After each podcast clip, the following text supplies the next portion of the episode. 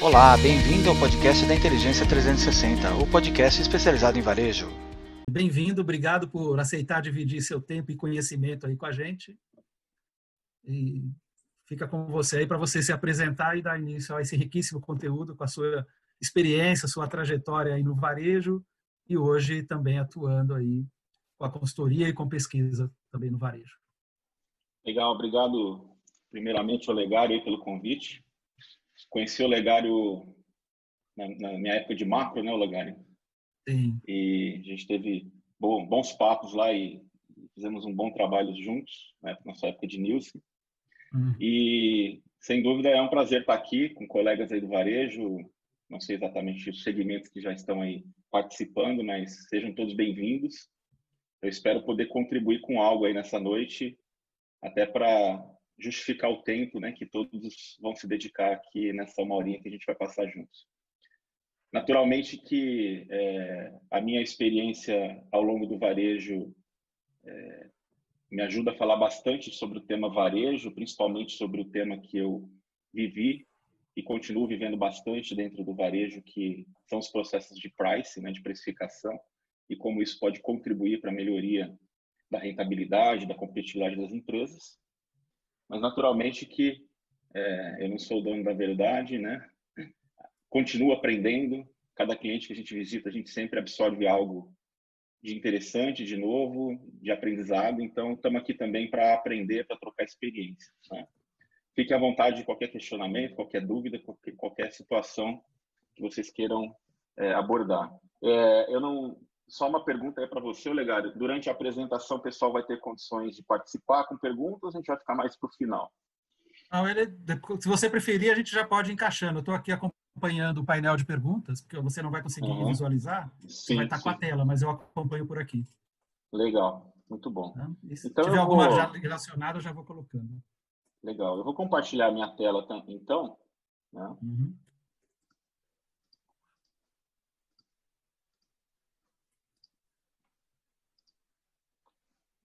Todos estão vendo, acredito?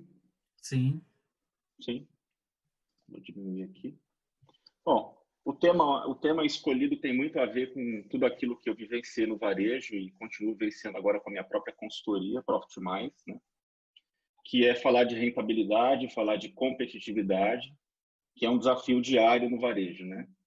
É, todo dia o varejista, o comprador, quem trabalha em loja, quem trabalha no escritório, no back-office, ele sai de casa para tentar vender mais com melhor margem. Né? Parece uma equação simples, mas não é. E a gente vai falar um pouquinho disso hoje, os desafios cada vez maiores né, de estabelecer essa equação e, e qual é a minha visão né, sobre isso, né? Que, quais são as minhas crenças, o que eu acredito e como aquilo que eu aprendi ao longo da carreira e continuo exercendo, eu entendo que pode contribuir nessas questões. Né?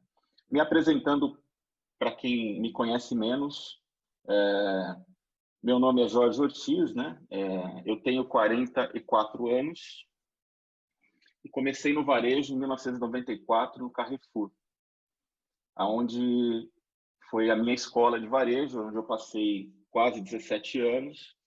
Rodei é, praticamente todas as áreas do varejo, né? Então, eu comecei numa área administrativa, então carrego um DNA inicial mais administrativo, uma área de contabilidade, folha de pagamento.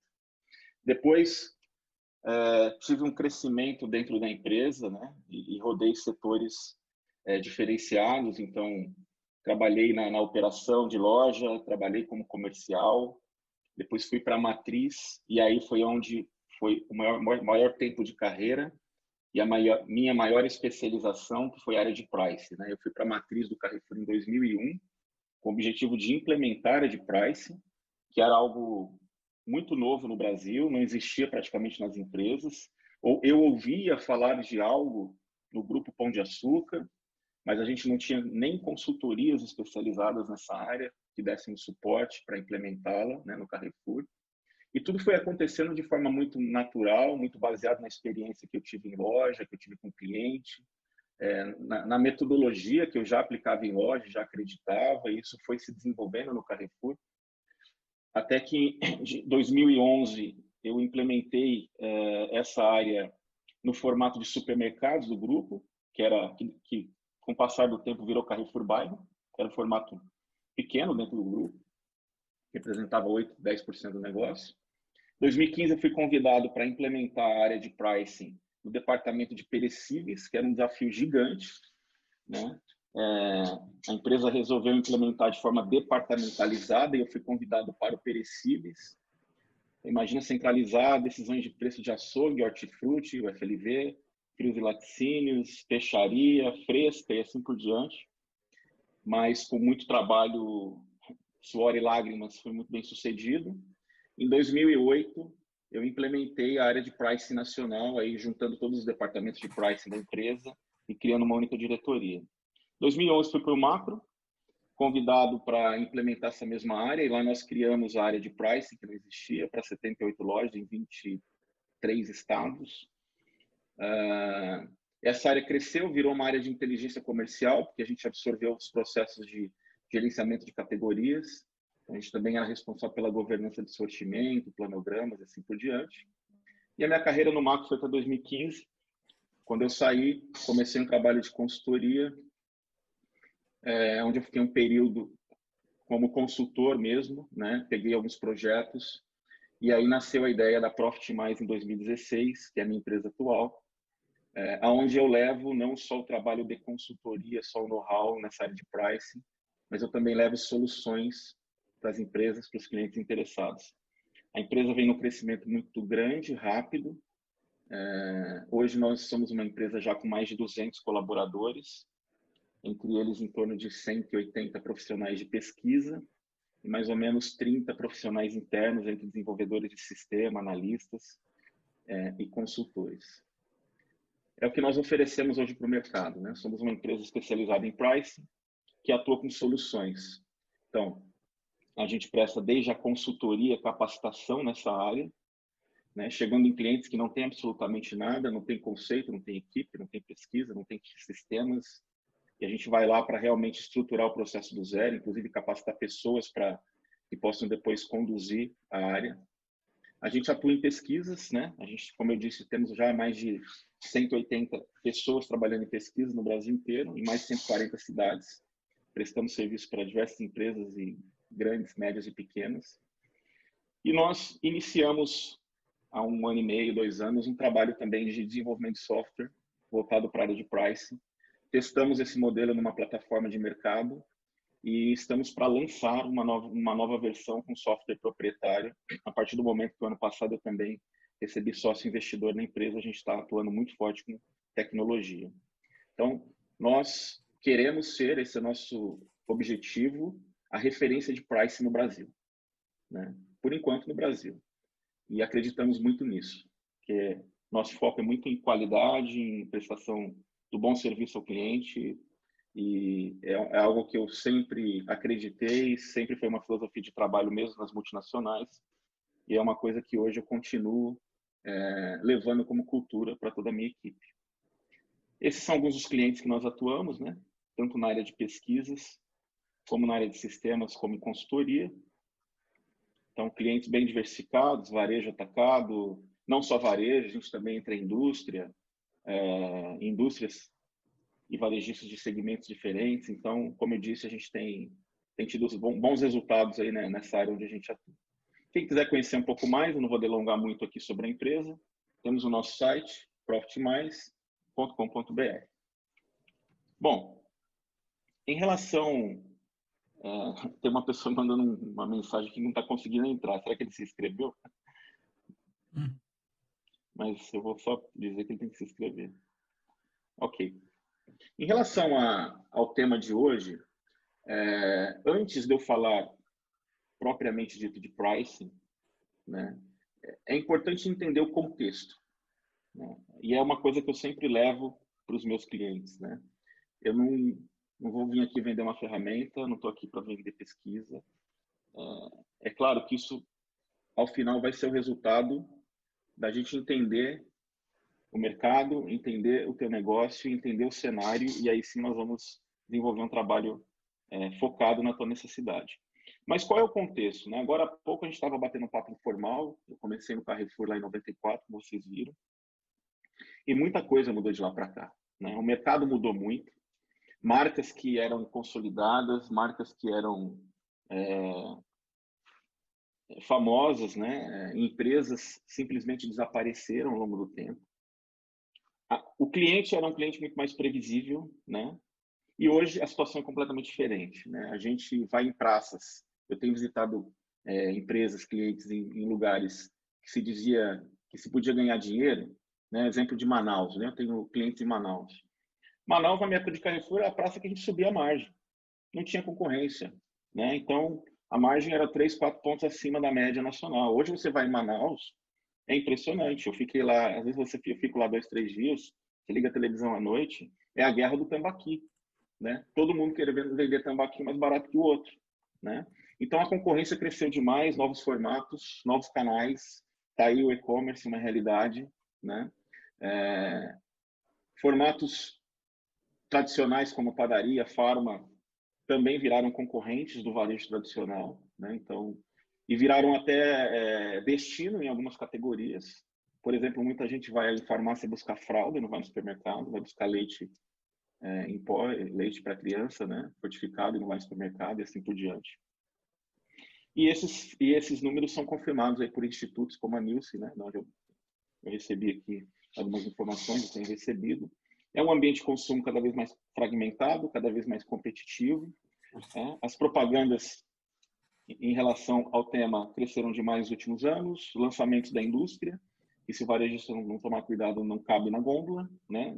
A quantidade de lançamentos de marcas e produtos que vem aí todo ano, canais diferenciados de compra, né? O fator e-commerce crescendo a cada ano e uma nova geração, né?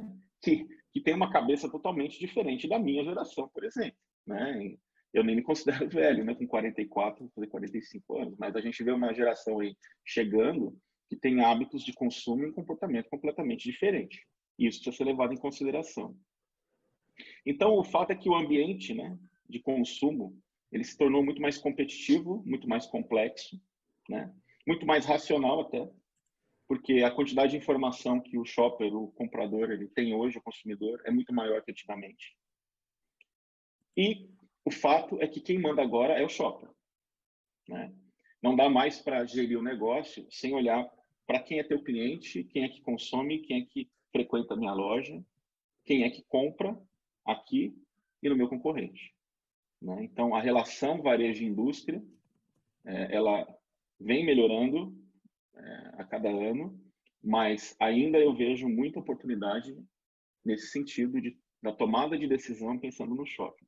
É engraçado que às vezes eu participo de palestras da indústria, né? Que é, do ponto de vista de pricing, me parece às vezes muito desconectado com o varejo. A indústria, né? Tem uma inteligência, tem criado áreas de pricing, áreas de inteligência, mas você chega no varejista e você vê um discurso completamente diferente. Então, assim, é, fica nítido que às vezes é, como disse o Garrincha, né, para um determinado momento lá, né, falaram para ele driblar cinco e marcar o gol, né, e ele falou, vocês combinaram com os russos, né, porque às vezes eu vejo isso nas palestras da indústria, né, a estratégia é muito bem definida, mas combinaram com os russos, são os varejistas, parece que o jogo às vezes não está muito bem combinado, é onde gera os conflitos. E o fato é que se esse jogo não for bem combinado, se a decisão não for pensando no shopper, no, comprador, no consumidor, os dois vão sofrer, né?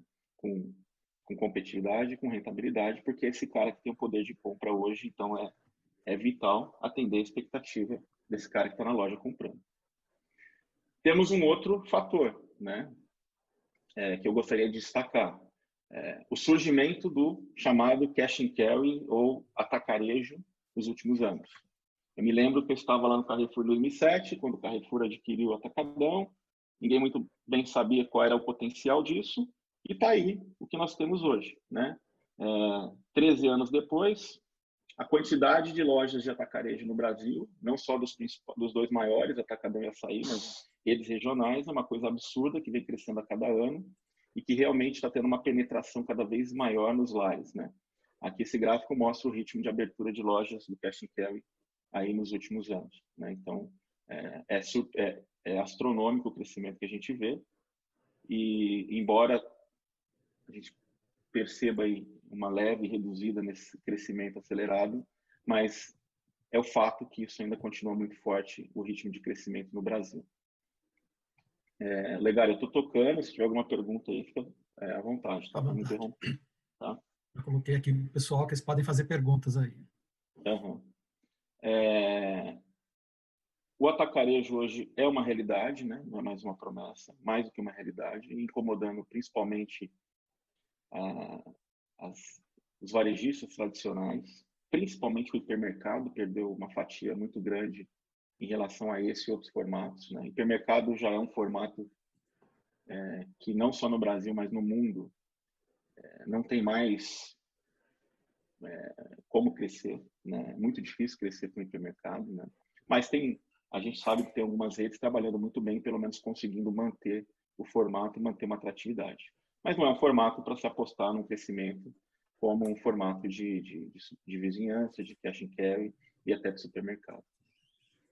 A gente vê uma variação no Brasil também muito grande. Às vezes a gente se esquece que o Brasil é um mercado, é um país continental, né? É diferente de um país da Europa, né? Onde numa extensão territorial do tamanho de São Paulo, às vezes do Rio de Janeiro é um país. E o Brasil tem diferenças de hábito, diferenças culturais muito grandes. Então, é, esse também é um fator que precisa ser levado em consideração, porque às vezes eu já trabalhei em multinacionais e que eu percebo a maioria dos compradores são de São Paulo, né? Aí, ah, vamos centralizar a compra em São Paulo, é, as negociações para a gente potencializar o negócio. A ideia é boa, mas aí o cara não conhece as regiões, né? E aí ele começa a deixar faltar produto que lá no Nordeste é muito importante. E às vezes não é, é que no Nordeste é importante. Às vezes é importante em Recife, é importante em Salvador, é na cidade, né? Às vezes falta o café aqui em Piracicaba, que é o mais vendido. Então, o fator regionalidade no Brasil, ele é extremamente relevante para qualquer decisão no varejo, principalmente na área comercial, né? Eu estou pegando esse gancho porque esse slide mostra o comportamento do, do próprio cash and carry aí em, em suas em diferentes regiões, né? E o fato é que o cliente, já falamos, tem, desses, tem o poder de compra, né? Não é o varejo, não é o varejo que, que, que vende, é o cliente que compra, né? É isso que ele precisa entender. É, não é só preço, mas preço a gente vai ver que é um dos atributos mais importantes, é o tema que eu vou mais explorar, até porque é a minha maior especialidade.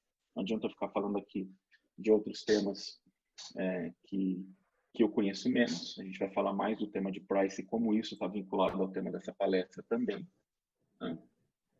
Mas a gente olhando esse chart, a gente é, são estudos feitos por institutos como a própria Nielsen, de onde vem esse chart. Preço e promoção estão entre os canais, entre os principais atributos valorizados entre os canais. Né? É, principalmente no canal Cash and Carry, que é o atacado. Né? Ninguém vai no atacarejo atrás ar, do ar-condicionado, que funciona bem, de galeria, de restaurante, né? do ambiente da loja, não, ele vai atrás de preço principalmente o cliente profissional, mas o consumidor também final cada vez mais. Ele já entendeu que é uma oportunidade de economia, principalmente quando a gente fala da compra abastecedora. Né? E os outros é, formatos, respeitando as suas diferenças, talvez o preço não seja o principal atributo em todos, mas ele é sempre um dos principais. Isso é fato. Né? Preço, produto, sempre será um dos principais fatores na decisão de compra. Ainda continuando é, a explorar um pouco mais esse formato cash and carry, a gente vê que o porquê desse crescimento. Né? É, preço é o principal atributo. O diferencial de preço em relação a outros formatos é evidente. Né? A minha empresa, por exemplo, a gente hoje faz pesquisa em mais de 140 cidades do Brasil.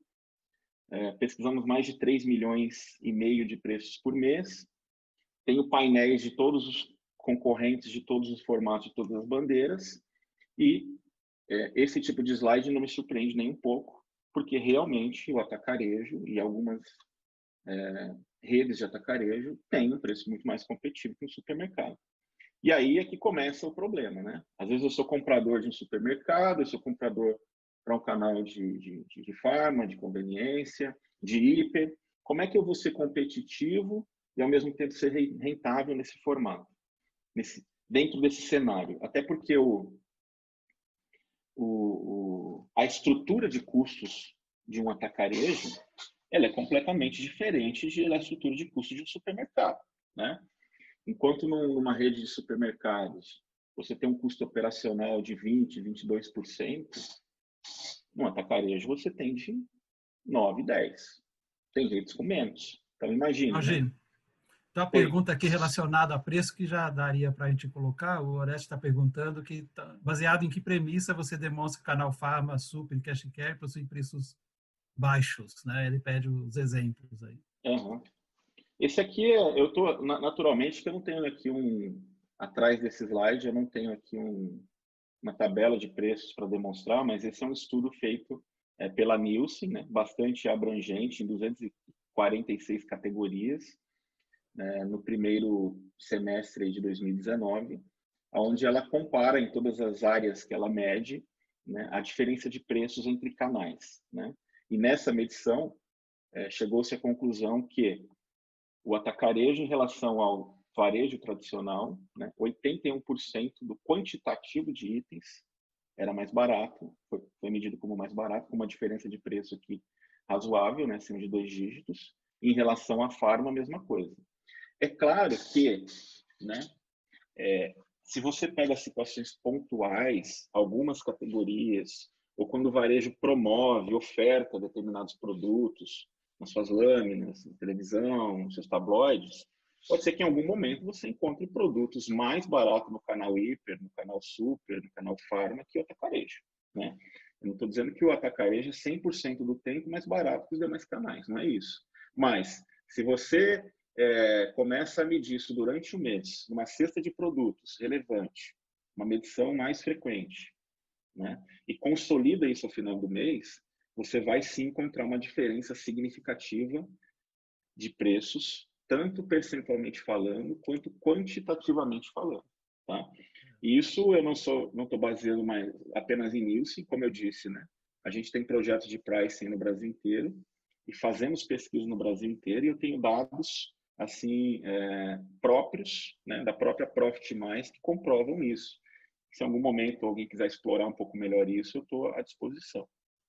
Aí, só complementando o trabalho da Nilce, que eu conheço uhum. bem nessa metodologia, esse quadro está em profundidade, ela é. pega os mesmos códigos de barras e está falando o seguinte, a maioria dos itens tem um preço mais baixo, pode ser 1%, 2%, 12%. Sim, sim. Esse quadro Exato. não está falando quantos por cento era mais barato.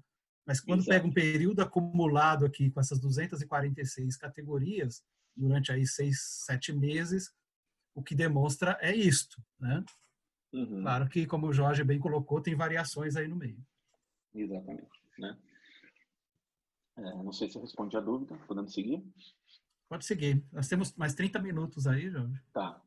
Aí a questão, né? É possível ser competitivo, né? mesmo tempo rentável?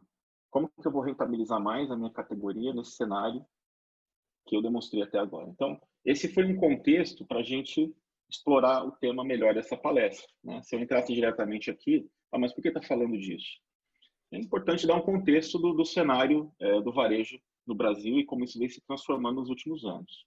Agora, Jorge, se me permite aí, eu vou fazer uma Sim. questão aqui para você, porque por vezes eu vejo supermercadista ou mesmo na farmácia querendo competir em preço com atacarejo, mas uhum. não ponderando de maneira genérica e sem fazer as contas, que você vai ter um, um custo operacional que é diferente. E se estivermos uhum. comparando aí com as redes ah, multinacionais, ou mesmo que operam em escala nacional, nós estamos falando de economia de escalas também diferentes, né? Sim. Então, são Sim. fatores que na hora que se vai pensar, o nível de serviço que vai ter no supermercado e numa drogaria, numa farmácia, é completamente diferente que vai ter lá no atacarejo. Exatamente. Como você bem falou, não é o ar-condicionado nem nada, eu vou lá para a economia. Então, são alguns elementos que, é, essa questão do, da estrutura de custos que todos precisam ter em conta aí, né? Exatamente. Eu, e eu vejo alguns erros sendo cometidos, né? é, inclusive os nossos projetos, porque assim, o, o varejista, né, principalmente o cara que trabalha em loja, ele age muito no calor da emoção. Né? Ele está ali com o cliente, às vezes um cliente chegou ali reclamou do preço, ah, mas eu fui no Atacadão, fui no Açaí, e ele é um supermercado, então o que ele quer fazer de imediato é combater o Atacadão. Né? É, mas a gente vai ver ao longo dessa palestra aqui, os, os próximos minutos, que precisa existir um racional, né? precisa existir uma inteligência, porque é, se você resolver combater todos que estão à tua volta é, e ser competitivo em relação a todos os formatos, né, a tendência de você perder rentabilidade é muito grande. Eu tive projetos que o cliente insistiu em falar, não, meu ele era um supermercado, né, tradicional. Ele falou, não, o meu concorrente é o atacado. Cara, a tua estrutura de custos é diferente do atacado. Eu sei que você perdeu clientes para o atacado é natural, todo mundo perdeu, mas a gente precisa ter uma estratégia inteligente para você ter uma boa imagem de preço em relação ao atacado, que não significa ser mais barato que ele, e rentabilizar tua categoria. Né? Ah, não, eu, eu preciso combater o atacado. E aí, tudo bem. Quando o cliente bate a mão na mesa e fala, eu quero fazer isso, vamos, vamos, vamos ver o que acontece. O cara começou a perder rentabilidade um mês após o outro e parou. Por quê? Porque realmente não dá. Né? Eu tenho um supermercado com estrutura de custo de 20%, um atacado com estrutura de custo de 10%, a conta é simples, né? Um vai precificar com margem de 14, 15, e o outro dia vai ter que precificar com 25, 28 para ter lucro, né? É, então aí é onde tem que entrar inteligência no negócio, né? É, eu não acredito, né? Às vezes eu ouço também isso, e eu acho que tem vários compradores assistindo essa palestra, eu não acredito que existam super compradores. Ah, os caras que compram no atacado são melhores. Desculpa, né? Em toda, todas as profissões, todas as áreas, tem gente boa, tem gente média, tem gente ruim, em todos os formatos. Né? Então, não é porque o atacarejo está indo bem que os compradores de lá são melhores que os caras do supermercado. É que são modelos de negócio completamente diferentes. Né? Bom, é, e aí, quando eu vou eu vou aqui provocar esse assunto através de algumas questões, né, para a gente justamente chegar onde eu quero, né? Como a gente está falando de um cenário diferente, formatos diferentes, estruturas de custos diferentes, então eu preciso ter uma estratégia, né? E o que às vezes falta no varejo, e aí não é culpa do comprador especificamente, porque eu, eu vejo cada comprador, ele tem a sua estratégia, ele está tentando fazer o melhor, mas às vezes falta uma estratégia corporativa, né? Então, a, a, a empresa, né, ele tem uma estratégia por categoria de produto? Ele já definiu quem são as categorias que ele quer ser dominante naquele mercado onde ele atua? Né? O processo de formação de preços dele é estruturado, é estratégico? Como é que ele define as promoções? Ele mede o resultado das promoções, se tiveram retorno ou não? Né? É, o sortimento está adequado ao tamanho da loja, ao tipo de cliente? A cadeia de distribuição é eficiente? Tem informações de mercado para atuar de forma estruturada nas negociações táticas e estratégicas com os fornecedores? Essas perguntas são provocativas. Por que, que são provocativas? Porque precisa existir uma resposta. Se o varejista não estiver preparado para responder isso, a tendência dele deixar de ser competitivo, perder rentabilidade é muito grande. Porque ele significa que ele está atuando só no tático, no dia a dia fazendo incêndio. Ele não tem uma estratégia, né? E aí, às vezes, joga-se a responsabilidade para o que alguns definiram como gestor da categoria. Bonito, né? Gestor da categoria. Que é o super comprador, né? Esse cara tem que negociar, comprar, fazer pedido, abastecer, precificar, tem que se relacionar com as lojas, tem que visitar a loja, hein? O cara cobra ele porque ele não vai na loja. Tem que, tem que vender, tem que dar lucro e ele tem que ter essa estratégia, né? Então, assim, é o super-homem. Ele não tem bons processos para fazer isso, né? Tudo manual. E é tudo manual. Né? Como é que esse cara vai fazer isso? Às vezes pensa que eu vou contratar o melhor comprador do mercado, vou colocar aqui, o cara fazer tudo isso muito bem feito. Né? E não vai. Porque, assim, o dia a dia do varejo é intenso, né? Imagina agora com esse negócio do coronavírus, eu tenho cliente falando, cara, depois vamos adiar nossa reunião porque eu tenho que apagar um incêndio aqui na loja porque o negócio está pegando. Então, assim, é isso. Então, se não existir processo, se não existir inteligência, existir sistemas, né? se não tiver uma organização adequada que propicie o comprador fazer um trabalho estratégico, né? ele não vai conseguir rentabilizar a categoria dele, não vai conseguir ser competitivo. Né? Então, o que, que eu encontro em muitos casos? Né? Muitas atribuições para o mesmo gestor, para aquele comprador, falta de processos claros e eficientes, decisões tomadas olhando apenas internamente e não olhando o cliente, que é o que a gente falou tanto até agora, e um desalinhamento estratégico. Né? Então, nem a empresa mesmo sabe exatamente onde ela quer ir. Eu cheguei uma vez para um presidente de uma rede, não vou falar qual, qual naturalmente não é ético, mas a primeira pergunta que eu fiz para ele, a gente ia começar o projeto, eu perguntei, quem é o teu cliente-alvo? Ele parou, ele ficou pensando assim uns três minutos, ele falou, todos. Aí, eu falei, não, mas... eu falei, não, tudo bem, eu sei que a gente tem que atender todos bem, todos os clientes que entram na loja, mas você tem que ter um alvo, você, né? É, porque começa daí, né? A gente vai falar disso, aqui, é, disso daqui a pouquinho. Então, assim, esse modelo que joga tudo nas costas do comprador e depois chama ele de gestor da categoria, parece muito bonito no papel, mas ele acaba perdendo ao longo do tempo foco no quê? No cliente. Por quê? A fórmula, ela não, não fecha, a conta não fecha, né? A pressão do resultado e a concentração de tarefa faz que ele tome decisões sempre muito imediatistas, sempre no tático, não pensando no estratégico, né? Pô, meu resultado não está indo bem, o que, que eu vou fazer? Sobe o preço da batata. Puta, subiu o preço da batata, o item mais sensível do FLV. É claro, ele não vai ter tempo de fazer uma, uma análise. Ah, vou subir aqui 10 centavos no inhame, no gengibre, na beterraba, no chuchu. Estou exemplificando. Ele vai fazer aquilo que é mais fácil. E muitas vezes o que é mais fácil prejudica a imagem perante o cliente e isso vai ter um retorno lá na frente de perda de cliente, de perda de venda e perda de rentabilidade, né? Vira uma bola de neve. Cliente satisfeito, fornecedor insatisfeito, porque não cumpre os planos de negócio, acionista insatisfeito porque a rentabilidade está abaixo, né? Então, Jorge, tem uma pergunta aqui, né, que a Vânia Sim. coloca, que é a questão do, de não dar autonomia para o comprador, mas eh, me antecipando um pouco, tem a questão de, dar, de ter estratégia, de dar ferramentas, né, de, de posicionar também nessa linha, né? Não é, é autonomia também, mas acho que não é só autonomia, né? É, Como é que você acha disso? É, a questão é que se, se confunde, às vezes, é, implementação de processos com troca de poder. Né? Uhum. E às vezes é porque isso é muito mal conduzido também, na hora que vai se implementar um processo. Né? Eu já vivi situações de implementar o pricing e, e qual era o sentimento do comprador? Bom, então a partir de hoje eu não sou mais responsável pelo preço, consequentemente eu não respondo pela margem.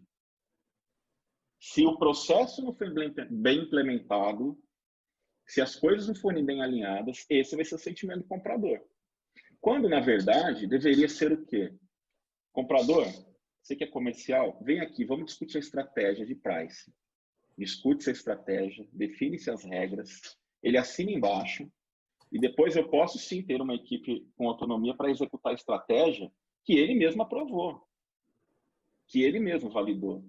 E aí eu tiro esse trabalho burocrático das costas dele para ele ter mais tempo de pensar a categoria dele de forma estratégica e fortalecer a relação dele com os fornecedores, entendeu? Então, eu entendo a pergunta da Vânia, porque às vezes o processo não é conduzido da forma correta e leva-se a entender que estou trocando responsabilidades ou estou tirando uma responsabilidade, uma autonomia do comprador e passando para uma outra área, né? Uhum. Então, qual é o caminho, né? Uh, eu não vim aqui só falar de problemas, vim falar do que eu acredito, né? Então, a gente falou cenário do mercado, falou as dificuldades nesse, desse cenário, e vamos falar aqui um pouquinho do que eu acredito, claro, baseado na minha especialidade, na, baseado na minha experiência, do que pode contribuir para melhorar isso. É assim, forçar a venda sem uma estratégia clara não é um bom caminho, tá? Eu não acredito nisso. Por quê? Se você fizer uma continha aqui básica, né? É, nesse cenário aqui, ó, eu cresci dois pontos na minha margem, na verdade isso aqui é pontos percentuais, tá? Não é por cento. Mantive o meu faturamento, a minha venda, e isso me gerou um lucro de 10% maior no período. Então, se eu vendo aqui um milhão, para exemplificar, eu cresci dois pontos de margem, com estratégia, com inteligência, não perdi venda, isso melhorou 10% do meu lucro. Colocou no dinheiro do, no bolso da minha empresa mais é, 20 mil, né? Se fosse um bilhão, seria 20 milhões. Agora, fazer venda sem um racional, sem uma estratégia clara, ah, vou combater o concorrente que está me incomodando. O cara soltou uma lâmina, sai rasgando dinheiro. anuncia na televisão a qualquer preço, que é o que alguns ainda fazem, beleza, às vezes a elasticidade de venda vem, né? Eu cresci aqui 10% a venda. E ao contrário, perdi dois pontos de margem, né? Se isso acontecer, ok, pelo menos você empatou no lucro. O problema é que percebe a diferença de elasticidade entre crescer ou perder margem e melhorar ou não a receita, a venda, né? Aqui, se eu perder dois pontos de margem, eu tenho que crescer 10% a minha venda para manter o lucro, 11%. É fácil crescer 11% num cenário competitivo desse? Não é fácil. Se perder quatro pontos de margem, que é o que a maioria às vezes faz para tentar reverter algum cenário é, ruim durante o mês, você tem que crescer 18, 20% da tua venda. É fácil fazer isso? Não é fácil. Então, por isso que tem que cuidar muito bem dessa relação venda-margem, trabalhar isso com muita inteligência. Preço é um atributo extremamente aqui importante nesse cenário, para que você não tenha nenhuma surpresa no final do mês. Né? Então, assim, o que, que eu acredito? Eu acredito num caminho estratégico. Né? É, quando a gente vai desenvolver um projeto com um cliente, a primeira coisa que eu vou sentar e, e perguntar quem é teu cliente-alvo, quem você quer atender bem. Tá? Então, depois eu volto aqui. Teu cliente é profissional ou é pessoa física? Teu cliente é mais um cliente AB ou é um cliente mais CD? O público que você quer atender melhor é um público mais jovem, adulto, idoso? Depende da região, depende da rede. As respostas podem ser diferentes. E aí as decisões podem ser diferentes, né? Quem é teu concorrente? Porque se a gente olha a concorrência, que eu peguei um trabalho de geomarketing que a gente fez recente no Rio de Janeiro, né? Para mapear a concorrência e depois estabelecer lá as pesquisas. Cara, olha isso, né? Imagina se eu sou um desses caras aqui, um desses varejistas aqui. Quem é meu concorrente? Então, sim, concorrente aqui não falta, mas quem é que tira o cliente da minha loja? O principal, ou os dois principais. Isso precisa ser bem definido. Né? A minha estrutura mercadológica está adequada? E aí eu vou dar um exemplo aqui também, né? que eu vejo alguns absurdos por aí. Né? É, o varejo normalmente trabalha com estrutura de quatro, cinco níveis, né? departamento, seção, grupo, subgrupo. Mas tem muita confusão ainda, né? Isso aqui é exemplo real de um cliente que definiu o departamento leite longa-vida, seção leite tradicional, grupo leite desnatado e subgrupo leite desnatado de um litro. Né? Imagina, departamento, leite longa-vida como um departamento. Como é que você analisa? Né? Como você define uma estratégia, uma estrutura mercadológica dessa, toda errada? Não dá, né? Então, assim, a gente precisa organizar a estrutura mercadológica e isso tem que estar relacionado com é, a tua proposta de valor em relação ao cliente. Aí nós vamos falar de estratégia de categoria, né? Estratégia de categoria, legal. Eu sou, imagine que eu sou um supermercado, o meu cliente-alvo é um cliente AB, que eu estou em regiões com público, uma concentração de público de renda maior. E aí eu, tô, eu organizei minha estrutura mercadológica, agora eu vou definir o papel da minha categoria. Então, se meu cliente é AB, talvez uma categoria de vinho, de azeite, né? Um perecíveis, um hortifruti, um açougue, vai, vai ser uma categoria destino. Eu quero ter diferenciação, eu quero mostrar algo diferente do atacarejo que está aqui do meu lado. Eu sou um supermercado. Eu sempre, Jorge, desculpa é, interromper, mas esse assunto eu também eu sou apaixonado por ele. Assim, eu sempre é. pergunto para o empresário, quando estou conversando, assim, qual é a sua paixão? Porque tem hora que essa categoria destino tem, se ele tem origem na padaria, no açougue, Sim. ou na feira, Sim. por vezes ele naturalmente dedica mais tempo com isso. Mas como ele sai da, do chão de loja e vai para o escritório, ele perde essa paixão e pode perder ali a identidade dele, né? Ou ele Exato. pode ter também conciliar isso com esse conhecimento da concorrência que você destaca aí, que é como ele se diferencia dos concorrentes dele, né? Exatamente. É, ele, é, uhum. é, o que ele sabe fazer melhor e como eu me diferencio do meu concorrente, né? Concorrente. Uhum. Eu vou dar um exemplo ainda na Praça de Manaus, que eu, eu vi alguns, algumas coisas bem interessantes. Tem um supermercado lá chamado Baratão da Carne. Aí você fala, não, não é supermercado, é açougue. Não, não, é supermercado, Baratão da Carne. Né? Porque o nome é de açougue. Né? E realmente, cara, é um supermercado. E eu fui na loja, o cara tá bombando. E adivinha onde que eram as filas? no açougue, né? Então tá na cara, aquele cara era um açougueiro, tinha um açougue, né? Sabe muito de açougue, de carnes, cresceu, virou um supermercado e por natureza, né? Não é, acho que não teve nenhuma consultoria que foi lá e, e ajudou ele, mas ele por natureza transformou aquilo, o açougue como categoria destino no negócio dele. E é interessante que os clientes vão comprar carne, mas também compram outras categorias. E ele tem açaí do lado dele, ele tem atacadão, ele tem caras que tem uma diferença de preço na média muito maior e a loja dele está cheia. Uhum. Mas por quê? Ele criou uma diferenciação, né? É o que a gente vê também em São Paulo, é.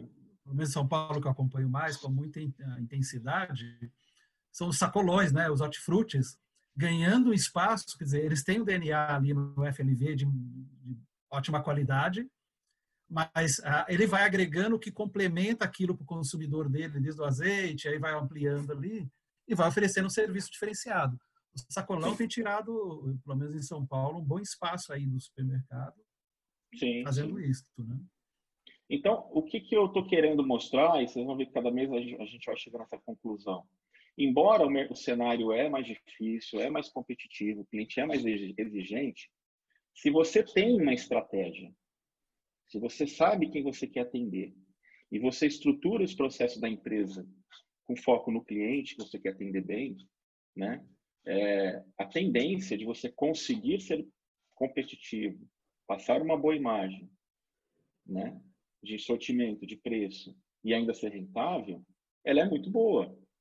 Ela pode sim acontecer. Porque aqui, olha, falando já do quinto e do sexto passo, é depois de definir esses passos anteriores, é que a gente vai falar de sortimento, vai falar de price, vai falar de negociação. Por quê?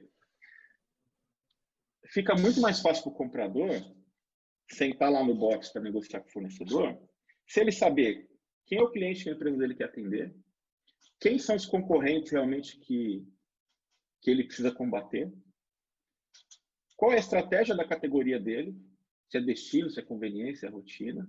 Qual é o sortimento que ele precisa ter nessa categoria? Como é que ele se precisa posicionar em preço? Se ele sabe tudo isso, ele vai ter uma discussão muito mais estruturada com a indústria, concorda? Uhum. Agora, se a empresa dele fala, vai lá e negocia, mas vai lá e negocia baseado em qual estratégia?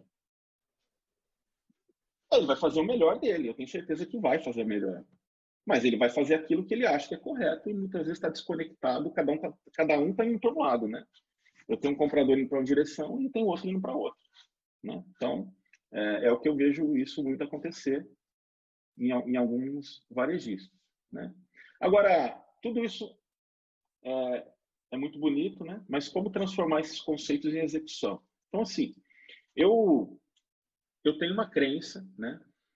O comercial, como eu, eu mostrei, não consegue fazer tudo sozinho, né? pensar estratégico, precificar, e tudo que está envolvido no trabalho comercial, que é um dos, ou se não mais importante da empresa.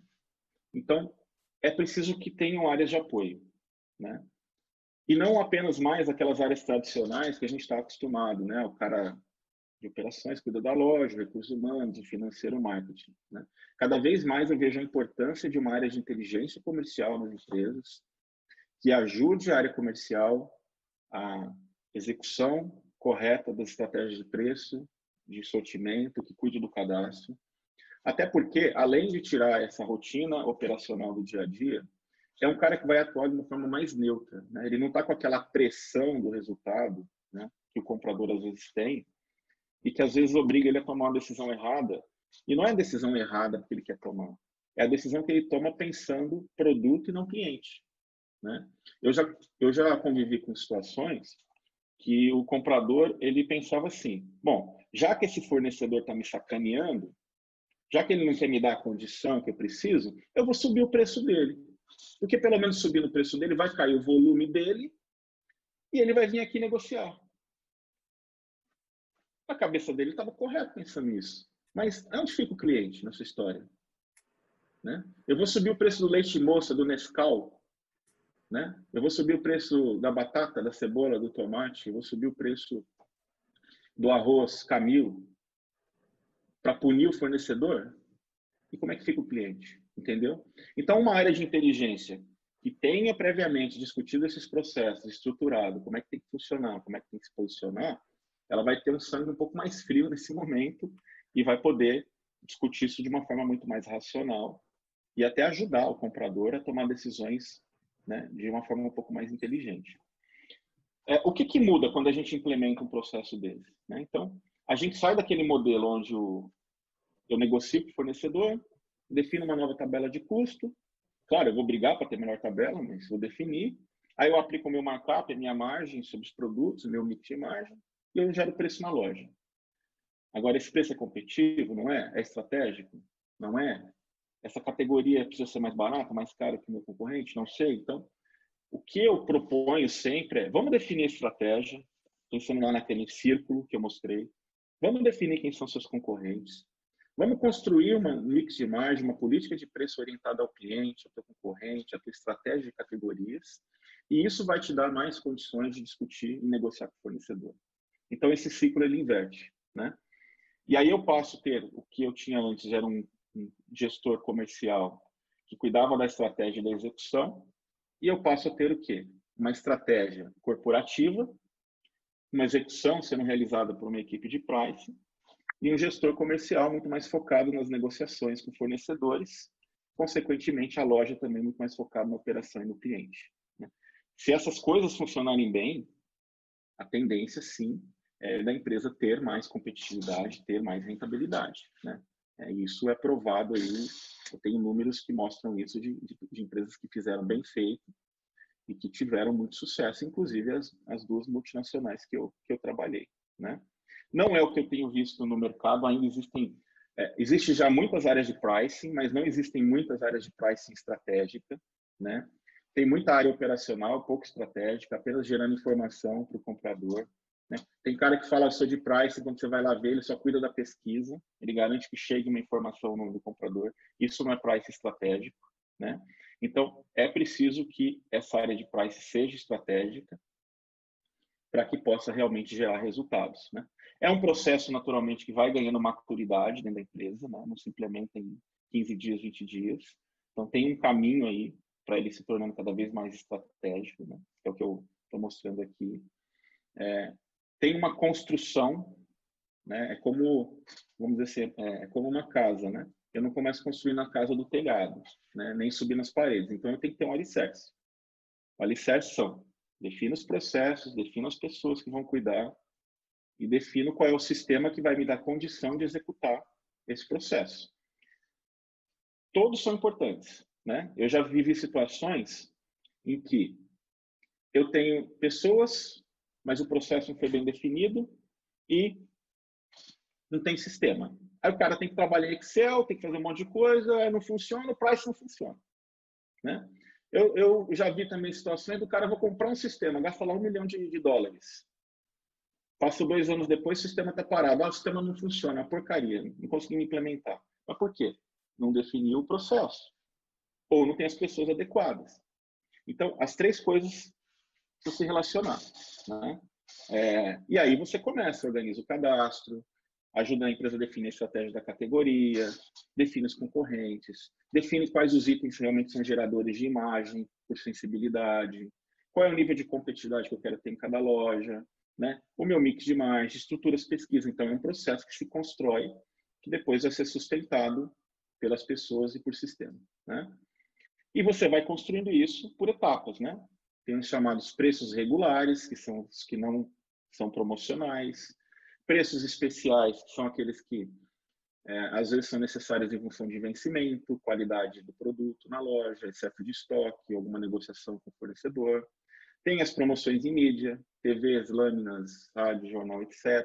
Tem produtos que eu preciso liquidar, fora de linha, sazonalidades, oportunidades. Então, para cada um desses blocos, precisa ter um processo precisa ter uma estratégia e precisa de sistema para poder executar, né? Tudo isso só funciona se eu tiver uma equipe trabalhando, que pode ser uma pessoa, tá? Quando eu falo equipe. Eu tenho clientes que têm 10 pessoas em price, eu tenho clientes que têm uma pessoa no price. Depende do tamanho da empresa, da necessidade do negócio. Eu preciso ter sistema, né? E sistemas também são modulares. É, tem sistemas que trabalham os preços regulares, outras promoções, markdown, etc., que é o caminho que a Profit mais está tomando agora. A gente tem um bom módulo já de preço regular, né? já tem um bom, bom módulo de, de, de, análise e negociação e estamos partindo para outros. Eu tenho que ter pesquisa, não necessariamente precisa contratar uma empresa, mas às vezes o meu negócio é grande, é melhor. Mas se não é grande, como alguns clientes que eu tenho, coloca mão de obra própria, a gente só entra com software. Então, equipe, sistema, pesquisa. E principalmente um patrocinador forte, né? Por quê? É uma mudança de cultura de gestão. Né? Às vezes, é, o cara faz aquilo daquela forma há 30 anos. Eu cheguei aí, eu tenho clientes aí que, eu, que são muito tradicionais, e quando eu cheguei, tinha compradores com 25 anos, 30 anos de empresa, 35 anos de empresa. Como é que você chega do dia para a noite e fala, vou mudar? Vai ser diferente agora. Eu vou te ajudar a fazer mais estratégico. Se, se o CEO, o dono da empresa, os diretores, falar, eu quero, é, é, é desgastante. Né? E às vezes você não consegue concluir, mesmo que você esteja levando algo que é para melhorar e, e, trazer mais inteligência. Né? Então, é, até porque meu horário está encerrando, eu acredito muito nisso. Né? Eu acredito muito até no que eu faço, no que nós fazemos na Profit Mais, que é o que eu aprendi ao longo da carreira no varejo, que é levar essa inteligência de processo, né? É, principalmente aqui falando de pricing, que mexe diretamente com a rentabilidade, com a competitividade. E a partir do momento que você implementa isso, e eu tenho vários clientes que podem testemunhar a favor, você tem um processo funcionando, né? Não é mais aquela coisa de ficar apagando incêndio todo dia. Claro que apagar incêndio sempre vai existir no varejo, não tem jeito, né?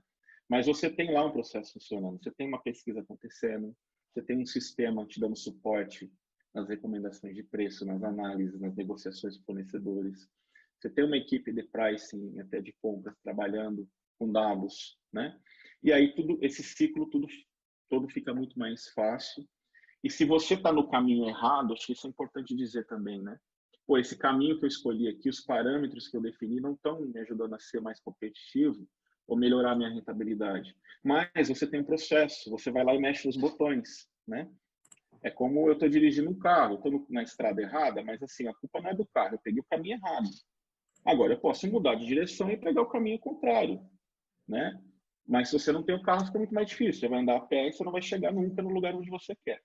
Então, essas são minhas crenças, tá? É, é, o que a gente tem feito, a gente tem tentado ajudar o varejo depois que eu deixei de ser executivo, e é isso que eu gostaria de compartilhar, ter compartilhado com vocês hoje.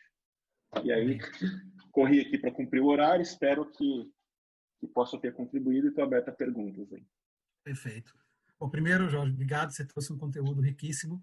O que eu percebo no dia a dia do, dos profissionais de compras que eu interajo quando a gente está estudando uma área de, de inteligência é que eles estão com muita pressão, mas por outro lado falta recursos. O que você demonstrou é que esse recurso começa com, com a diretoria tendo um pensamento estratégico de quem é o cliente, ou investir no conhecimento do cliente, com a partir disto ter essa clareza do papel das categorias para construir uma diferenciação e aí vai entendendo a questão de preço, a categoria entre profundidade e amplitude que ela vai ter, quer dizer, eu vou ter quantos segmentos e quantos itens eu vou colocar, dependendo do papel que ela cumpre, e vou automatizar processo. Esse dia eu estava no varejista para começar o trabalho, fui entrevistar o gerente comercial, ele falou, Legário, me ajuda, porque o primeiro desafio que eu enfrento aqui é que o pessoal fica, por vezes, três horas para poder cadastrar um item para fazer o pedido. E fica aqui até a noite. Como é que eu ponho mais coisa na agenda desse comprador, além de ele pagar incêndio o dia inteiro? Sim. E, Sim. e ausência de ferramentas. Mas indo para as perguntas, o Nelson Alexandre nos pergunta aqui para a gente o seguinte: os atacarejos eles não atrapalham as parcerias do supermercado com a indústria? É, hoje isso é um, hoje isso é um dilema, né? Porque é, no início o atacarejo é, tinha uma participação pequena no negócio, então a indústria ele tinha pouco peso dentro da indústria, né? Então, a indústria uhum. ainda poderia ter uma diferença, uma negociação diferente para o supermercado, para o varejo tradicional, né? Hoje, a indústria começou a depender muito do atacarejo, porque o volume cresceu demais, né?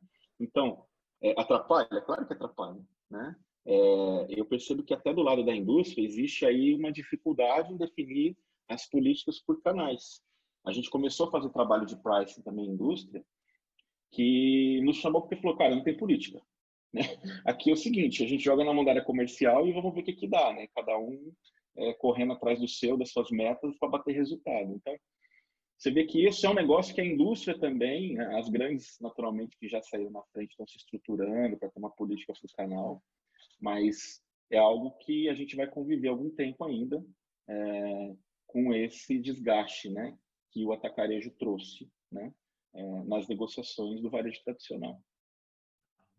O Evandro do, do Flex e do Asp Supermercado pergunta assim: a criação da, da inteligência comercial unindo gerenciamento com categoria, pricing e CRM é a estratégia do momento para rentabilizar a categoria, acerto de margens e ações direcionadas para os shoppers junto ao comprador? É, eu acredito muito nisso, tá? É, como é que é o nome dele? É o Evandro. Evandro, Evandro, eu acredito muito nisso. Tá? É, quando a partir do momento, do momento que o mercado se torna muito competitivo, o cliente cada vez mais exigente, você tem que trazer mais inteligência para o negócio, né? Eu tenho colegas, eu nunca trabalhei fora do país, né? Mas já viajei algumas vezes, conheço o mercado lá fora e tenho N colegas que trabalharam ou trabalham no mercado, né? O Brasil, por incrível que pareça, ainda tem muita oportunidade para erros de gestão, né? É, a o gente bico dinheiro aqui ainda aceita desaforo ainda. É, o Cada vez menos, mas ainda aceita um pouco. A gente vê algumas redes que se gabam de ah, que eu não tenho processo, não tenho sistema e estou bem. Até quando?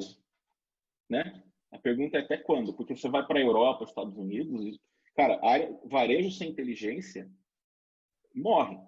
Então, assim, hoje eu tenho clientes que têm cinco lojas, quatro lojas, seis lojas, e que a gente foi lá, estruturou a área de price e colocou sistema. E o cara tá feliz da vida, né? É, ele não precisa ter uma área robusta, um monte de gente, não sei o que, não, mas ele tem. A gente foi lá, colocou a equipe de pesquisa para ele, foi lá, colocou o nosso sistema, capacitou alguém dentro da empresa, não foi buscar no mercado, senão né, é, ele não tinha condições de buscar alguém caro para o nível dele, capacitou alguém e está trabalhando né, é, com processo, com inteligência, como se fosse uma multinacional. Né? Então, eu acho muito válido, sim. Não é o único, né? não é a única coisa que vai te ajudar a trazer mais rentabilidade, né? mas com certeza vai agregar valor. Perfeito. E isso, tra trazendo essa troca de informações em tempo real, daria uma melhor negociação e ações mais assertivas para o varejo e atender o shopper, né? A segunda pergunta do, do, Evandro aqui também. Sim, sim. Ah, Bom, o Aldesso, na realidade, ele complementa aqui com o um comentário que ele fez, falando a gestão de categorias, na realidade, é um dos pilares fundamentais para a rentabilidade do negócio, né? Uhum. Sem dúvida. É, vocês viram que eu mostrei que o pricing, né, a definição de preço de sortimento, é resultado da estratégia de categorias. Né? Uhum. É, dá para fazer? Sim, dá.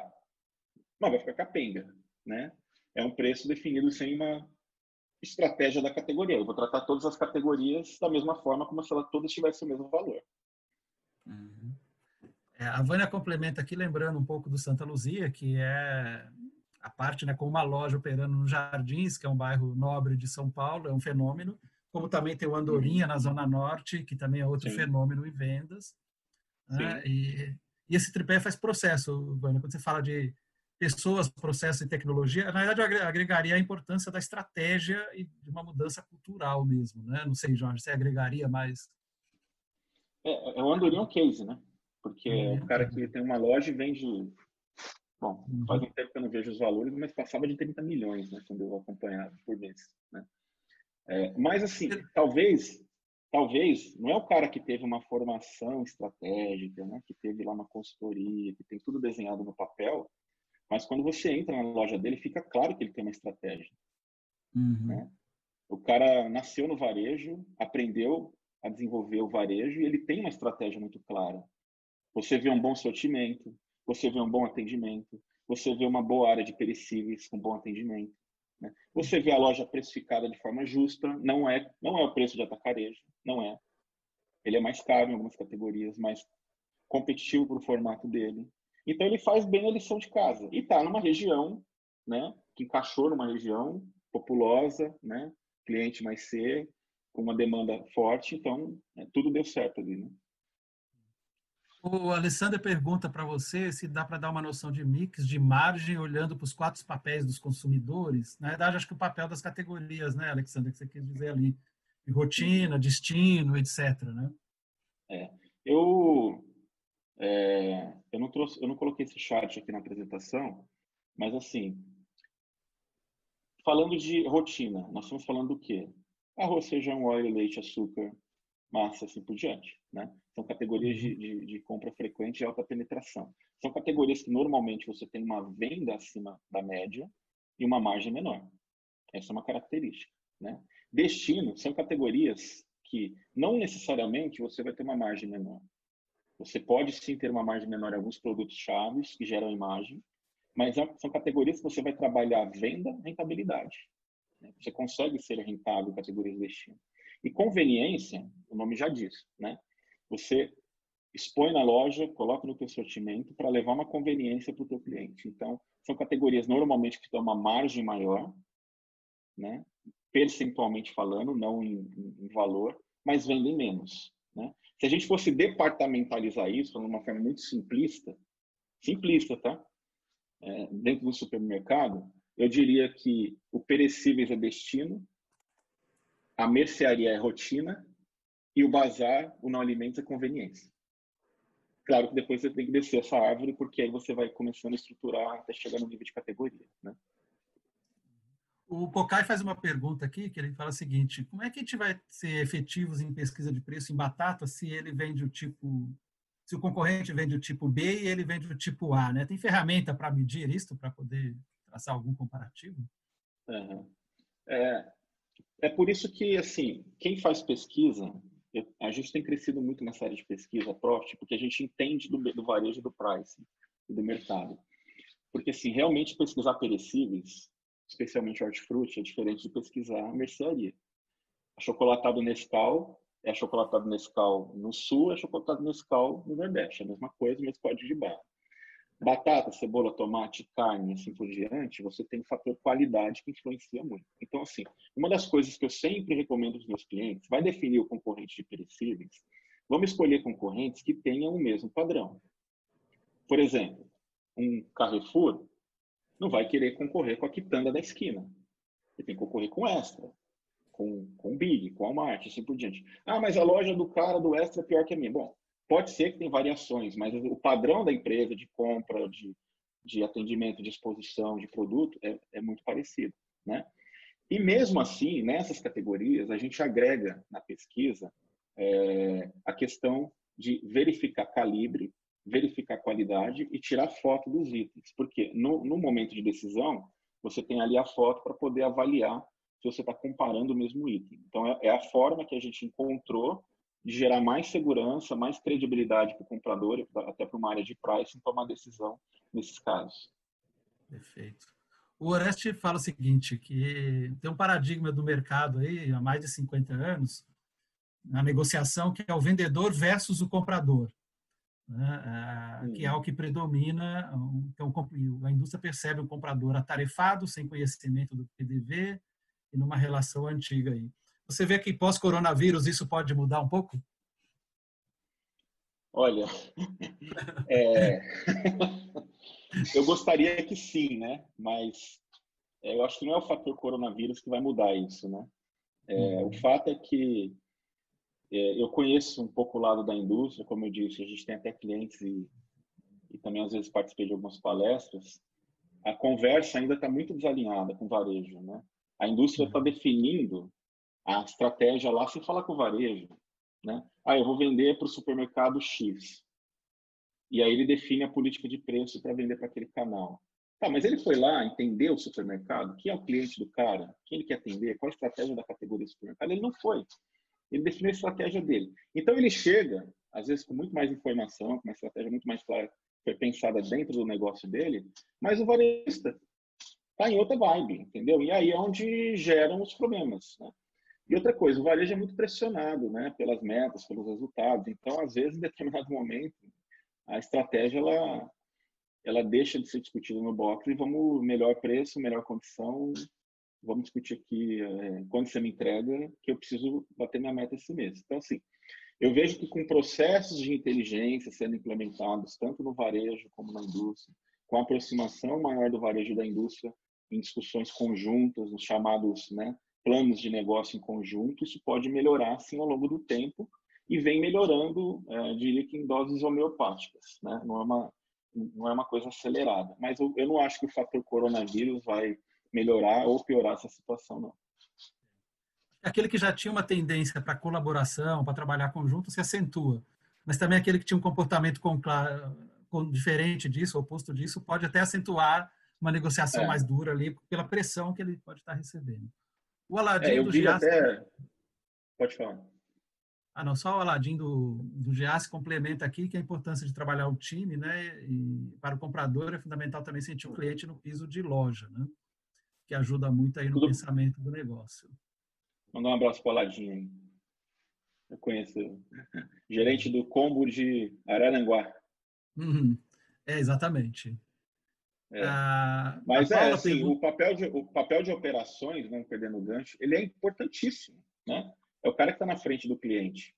Cabe a quem está no, no, no back-office entender as necessidades de operações né? E, e, responder aquilo de uma forma estruturada. Às vezes você não, não vai dar a resposta que operações quer. Que muitas vezes é uhum. combater a lâmina do concorrente do, que está do lado. Mas ele pode pegar aquela informação, processar, falar o que, que eu posso fazer melhor, talvez estruturar uma oferta melhor, negociada com o fornecedor, para ir, no momento futuro, combater aquilo de uma forma mais rentável. Então, ouvir operações é muito importante. Exato. É, na realidade, o comprador precisa ter essa visão sistêmica, não só o comprador, quem está na loja, entender essa visão mais sistêmica para ver os impactos de cada um dos movimentos no resultado da empresa, né? Que é o que fica. Sim, sim. A Paula, que é do canal Farma, ela pergunta assim: o quão separada deve estar a estratégia de pricing online e a estratégia de pricing para o físico de uma rede, no caso Farma? Ou é. quanto elas devem ser integradas? É, esse é um, é um desafio, né? Porque o Brasil é muito grande, né? É um país continental. Então, assim, é, eu não consigo alinhar o preço online com o preço físico no Brasil inteiro, né? É, imagine, eu tenho redes que têm lojas de norte a sul do país. Então, como é que eu vou alinhar isso? É difícil. A menos que eu tivesse no canal online a possibilidade de segmentar, né? Aqui na cidade de São Paulo, nessa região, as pessoas que acessarem vão ter o mesmo preço das lojas que estão nessa região norte. Mas precisa haver um racional, né? Eu sempre defendo isso. Então, qual é o preço da minha loja física? Qual é o fator que eu quero aplicar para o online? Eu penso que o online né, deveria ter um fator de ser um pouco mais caro, até porque tem um serviço por trás, tem uma conveniência. Né? Eu não tenho que sair de casa, pegar meu carro, descer na loja, pegar um carrinho, ficar uma hora, fazer uma compra, voltar para casa. Online eu vou lá, acesso o computador, faço um pedido e recebo na minha casa. Então ele deveria ter um custo de serviço, né? E que o cliente pagasse por isso. O problema é que, como hoje também, às vezes a estratégia não está muito clara, você acaba encontrando no online o preço mais barato que no físico. Né? E aí que eu defendo a inteligência também de pricing para poder ajudar as empresas, seja farma, seja alimento, seja o que, estruturar isso. Tá? Ah, Jorge, nós temos aqui mais 16 perguntas e, e nós vamos até 9h30, que era uma hora e meia que a gente tinha programado. Né? Tem bastante perguntas aqui, o pessoal está interagindo bastante, o que é ótimo. O Aldés também faz uma pergunta assim: a busca por resultado pode levar o comprador a cair em armadilhas, diminuindo a margem bruta e não conseguindo recompor a margem comercial? Então, pode, né? É, eu já vi de tudo, né? É, eu já vi o comprador falar, pô, eu vou, vou vender mais, né? E aí eu aumento muito a minha venda e entrego o resultado da mesma forma, porque vai me gerar mais massa de margem, e às vezes não acontece, aquele produto que ele ofertou não tem tanta elasticidade, ou a concorrência queimou ele antes. Né? Aí tem aquele também que falou, eu vou baixar a minha margem, porque eu vou vender mais, né? o meu mix de margem, e não aconteceu. Então, assim, não é uma conta tão simples. Né? É, o a vantagem que a gente começa a ter hoje, diferente do que a gente sempre teve, né? que é a experiência. Né? Eu, por exemplo, eu chego no varejista, eh, a gente estrutura um mix de margem para ele porque está baseado na nossa experiência, está acostumado já a trabalhar, olha o mercado, faz pesquisa, sabe fazer. Né? Mas é difícil você transferir esse know-how para todas as pessoas, né? Então, a vantagem que a gente começa a ter hoje são os chamados sistemas com inteligência artificial.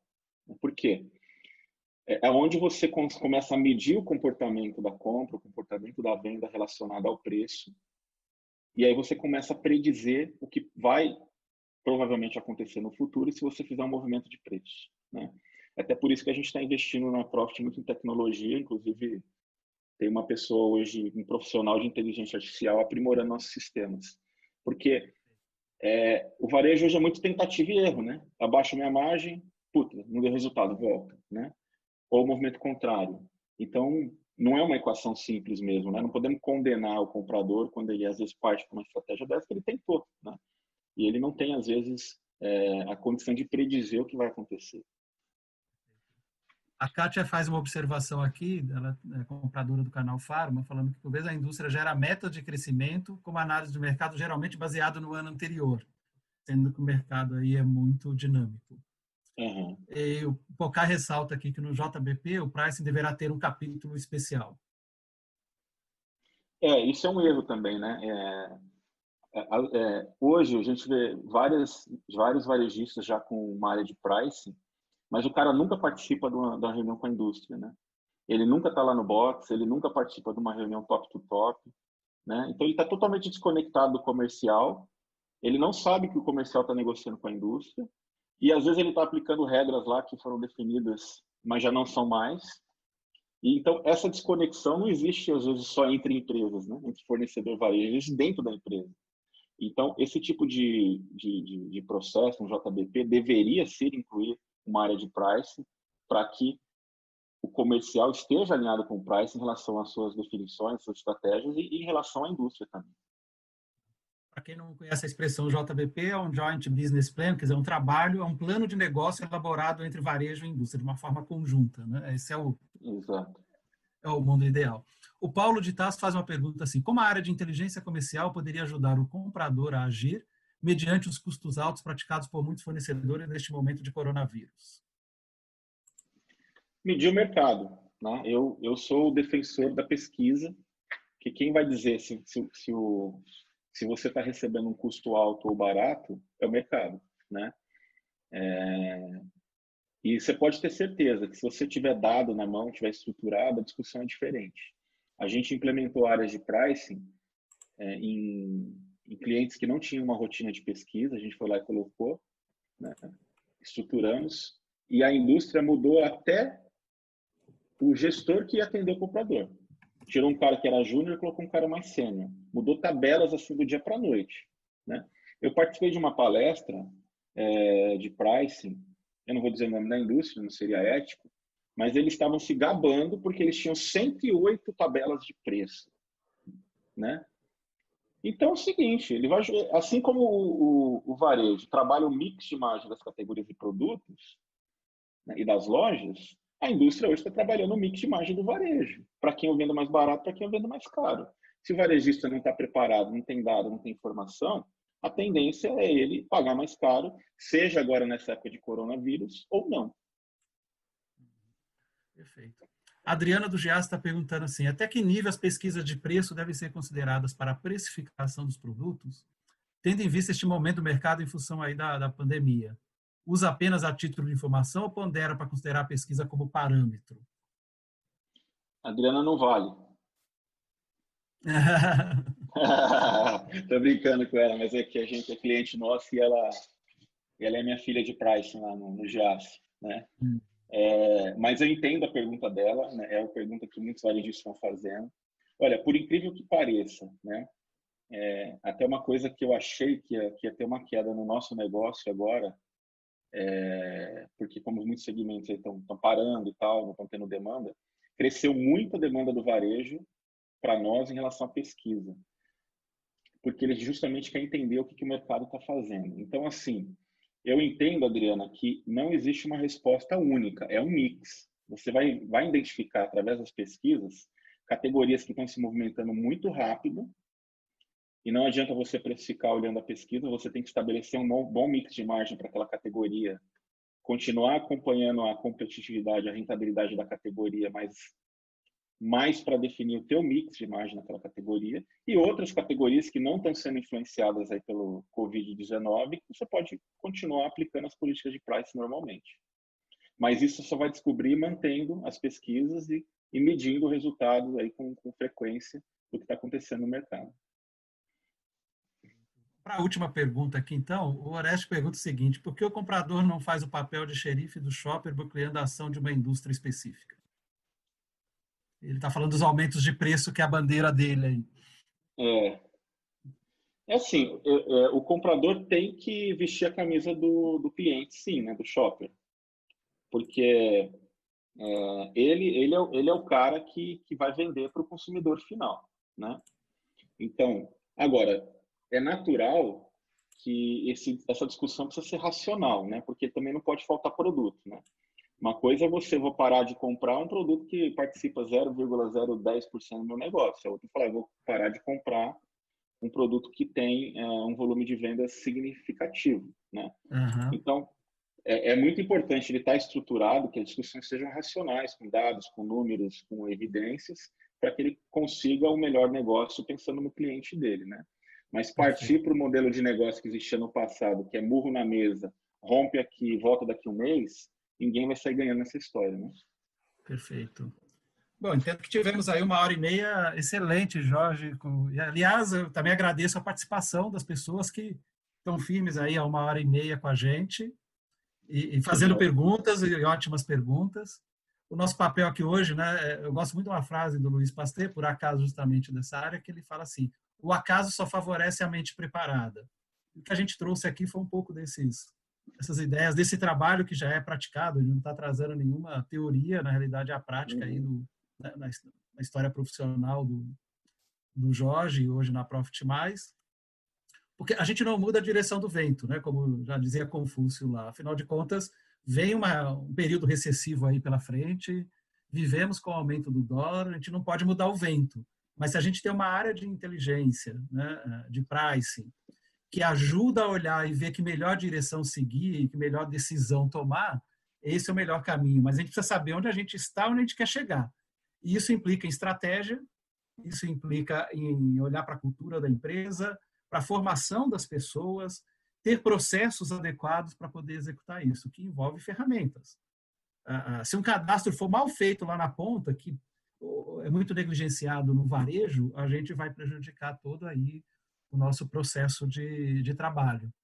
Né? Ah, então, tem muita coisa básica que precisa ser bem feita. Então, eu agradeço vocês aí que participando. Pessoal, temos mais um encontro na semana que vem, também voltado aí com foco no comprador. E, Jorge, não tenho palavras para manifestar minha gratidão pelo seu tempo e compartilhar seu conhecimento aí com o pessoal. E parabéns pela, pelo trabalho de consultoria aí, pelo apoio que você tem dado no desenvolvimento do varejo. Legal, eu que agradeço, Olegário, agradeço a todos que participaram. Olhando os nomes aqui, várias pessoas que eu conheço aí foram colegas aí meu de, de, de trabalho, a gente já se encontrou em alguns projetos. Obrigado aí pelas perguntas, né? E é, se quiserem o, o, continuar com algum contato, né? É, no, no, nosso site lá www.profitmais.com.br tem uma página entre em contato conosco, né? Quando você preenche ali, vai vir um e-mail diretamente para minha caixa de e-mails, tá? Aí fique à vontade, tá? Você pode mandar um e-mail, a gente vai se comunicando, daqui a pouco troca telefone e estreita a relação. Obrigado a todos Muito e bem. boa noite a todos. Aí. Boa noite para todos e uma feliz Páscoa aí, né? Tem um feriado, sei que está no meio da correria, já falei que vocês são heróis anônimos no varejo, para abastecer os lares e garantir, inclusive, a Páscoa para muitos. Então, nosso muito obrigado aí também.